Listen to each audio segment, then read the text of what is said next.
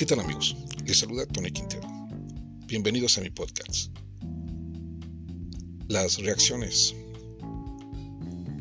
al agua radiactiva. Y bueno, hace unos días Japón comenzó con la descarga de agua radiactiva de su planta nuclear de, Fukushima al Océano Pacífico.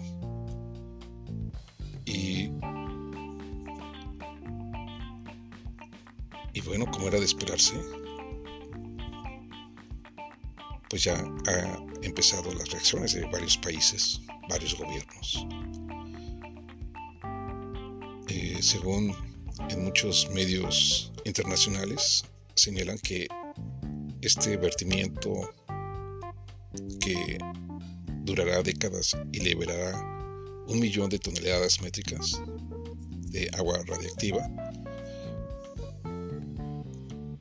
que el gobierno japonés y el operador de la planta dicen que liberar el agua es un paso inevitable en el desmantelamiento de la planta.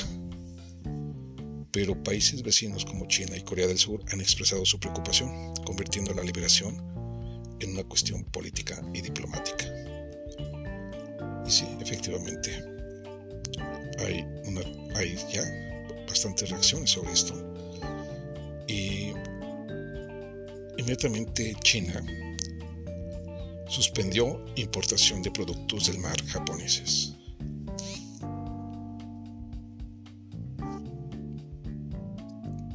Y señalan que China ha calificado a Japón de egoísta e irresponsable, luego de que Tokio comenzase a verter al Pacífico agua de la planta nuclear de Fukushima y ha suspendido la importación de productos del mar de Japón. Por lo que anunció recientemente la suspensión de todas sus importaciones de productos del mar procedentes de Japón, justificando esta decisión por el vertido de aguas residuales de la planta nuclear de Fukushima al Océano Pacífico. Con el fin de prevenir de manera integral los riesgos para la seguridad alimentaria de la contaminación radiactiva causada por la descarga de aguas residuales nucleares de Fukushima al mar, China ha decidido suspender completamente la importación de productos del mar procedentes de Japón a partir del 24 de agosto del 2023, explicó la autoridad aduanera china en un comunicado. Hemos presentado una queja formal a Japón y les hemos pedido una vez más que ponga fin a ese plan.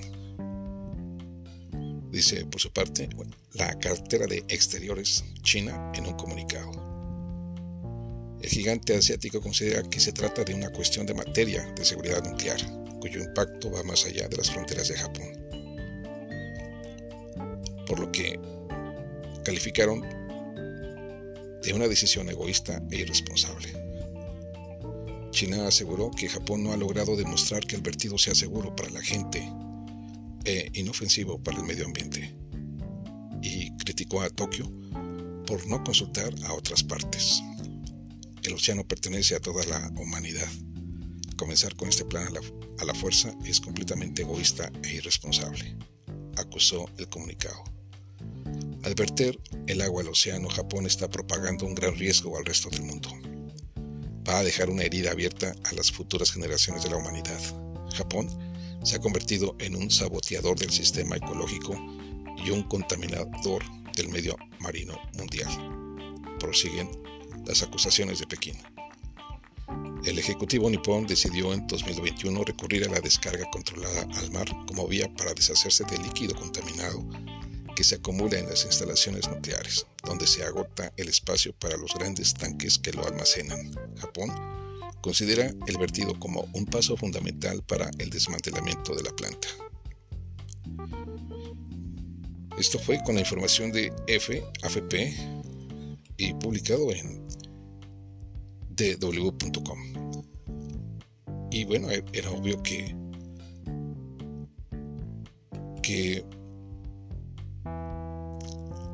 empezaron a reaccionar muchísimos también organismos internacionales ambientalistas. Y se preguntan también en un artículo de Alexander Freud de este portal de w.com ¿Qué tan seguro es verter el agua de Fukushima al Pacífico? 12 años después de Fukushima, Japón vierte al océano agua contaminada con tritio. ¿Es seguro el procedimiento? Se pregunta. Ecologistas y expertos están en desacuerdo con la medida. Fukushima, ¿por qué se vierte agua de refrigeración al Pacífico? Desde el devastador tsunami de 2011, los reactores destruidos requieren ser mantenidos fríos, generando unas 170 toneladas diarias de agua de refrigeración. Sin embargo, la capacidad de almacenamiento de agua de refrigeración filtrada se ha alcanzado su límite. Por eso, tras pasar por un proceso de filtración, el agua de refrigeración considerada inofensiva se verterá en el Océano Pacífico a través de un túnel de un kilómetro de longitud los residuos altamente radiactivos permanecerán en tierra. Se estima que el vertido durará 30 años. Los restos altamente radiactivos permanecen en tierra, según el Organismo Internacional de Energía Atómica. El impacto en las personas y el medio ambiente sería insignificante. Entre comillas. ¿Cómo se trata el agua? Previamente a su vertido, tanto el agua de refrigeración como las aguas subterráneas contaminadas son sometidas a un proceso de filtración mediante el sistema de procesamiento líquido avanzado, conocido como ALPS. Este sistema es capaz de filtrar 62 radionucleidos, a excepción del isótopo radiactivo tritio. En vista de esto, Tokyo Electric Power Company tiene la intención de diluir el agua hasta lograr una concentración de tritio de alrededor de 1500 becquereles por litro, lo que representa menos de una cuadragésima parte del estándar nacional de seguridad. Si los niveles superan el umbral tras el proceso de filtración, se repetirá el proceso de purificación, según asegura TEPCO. ¿Cuán peligroso es el tritio? El tritio residual es un isótopo de hidrógeno a pesar de su radioactividad, su potencial de peligro es considerablemente menor en comparación con el cesio 137 o el estroncio 90, dado que el tritio emite una radiación beta suave.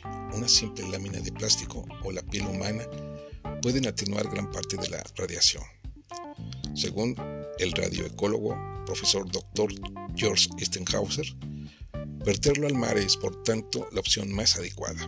Quien esté preocupado por el tritio no está suficientemente informado. El tritio no supone ningún peligro para las personas o el medio ambiente si se diluye lentamente en el mar, afirmó Stenhauser. Intentan distraer los responsables. De acuerdo con Greenpeace, el gobierno japonés y TEPCO intentan restar importancia a los niveles de radiación y desviar la atención hacia el tritio menos peligroso, con el fin de distraer de los otros radionucleidos que permanecen en el agua incluso después del proceso de purificación.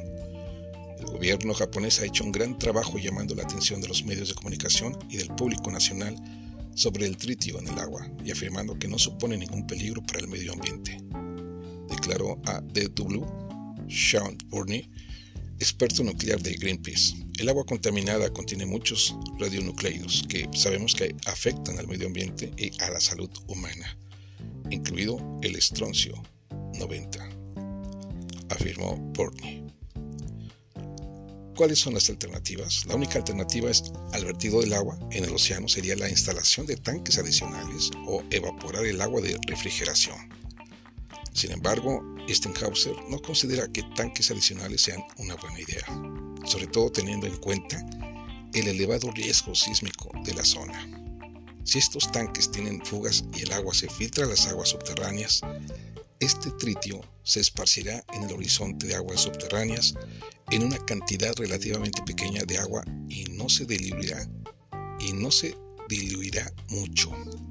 También existe la opción de calentar agua que contiene tritio y dejar que se evapore. Sin embargo, muchos investigadores consideran problemática la vaporización ya que es más difícil controlar el hidrógeno radiactivo liberado en el aire y el viento podría transportar la nube radiactiva a zonas lejanas.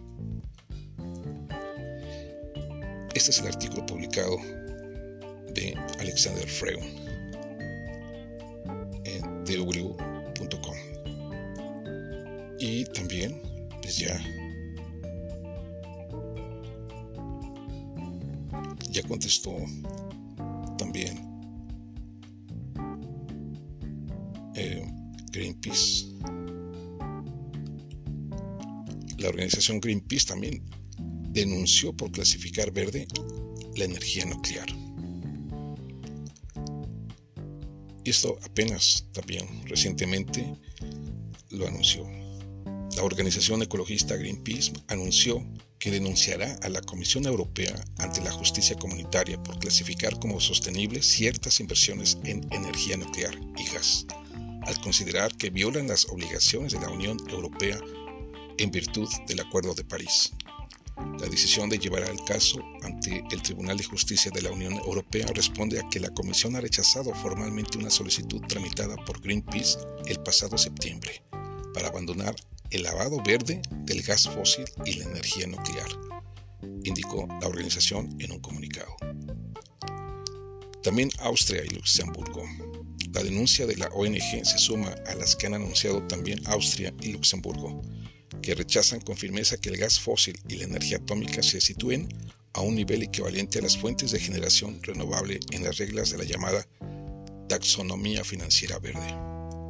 Se trata de un conjunto de clasificaciones en aplicación práctica inmediata que pretenden orientar las futuras inversiones financieras en la transición ecológica, que en este caso afectan a la energía, pero que también se irán desplegando en sectores como el forestal, el transporte o la agricultura. Esto con información de la agencia EFE. Y vaya, terrible todo este panorama que está causando controversia, está causando reacciones de los gobiernos de diferentes países. Amigos, nos escuchamos en nuestra próxima edición. Y si te interesó este artículo, compártelo. Y sígueme a través de mis diferentes redes sociales. Hasta pronto.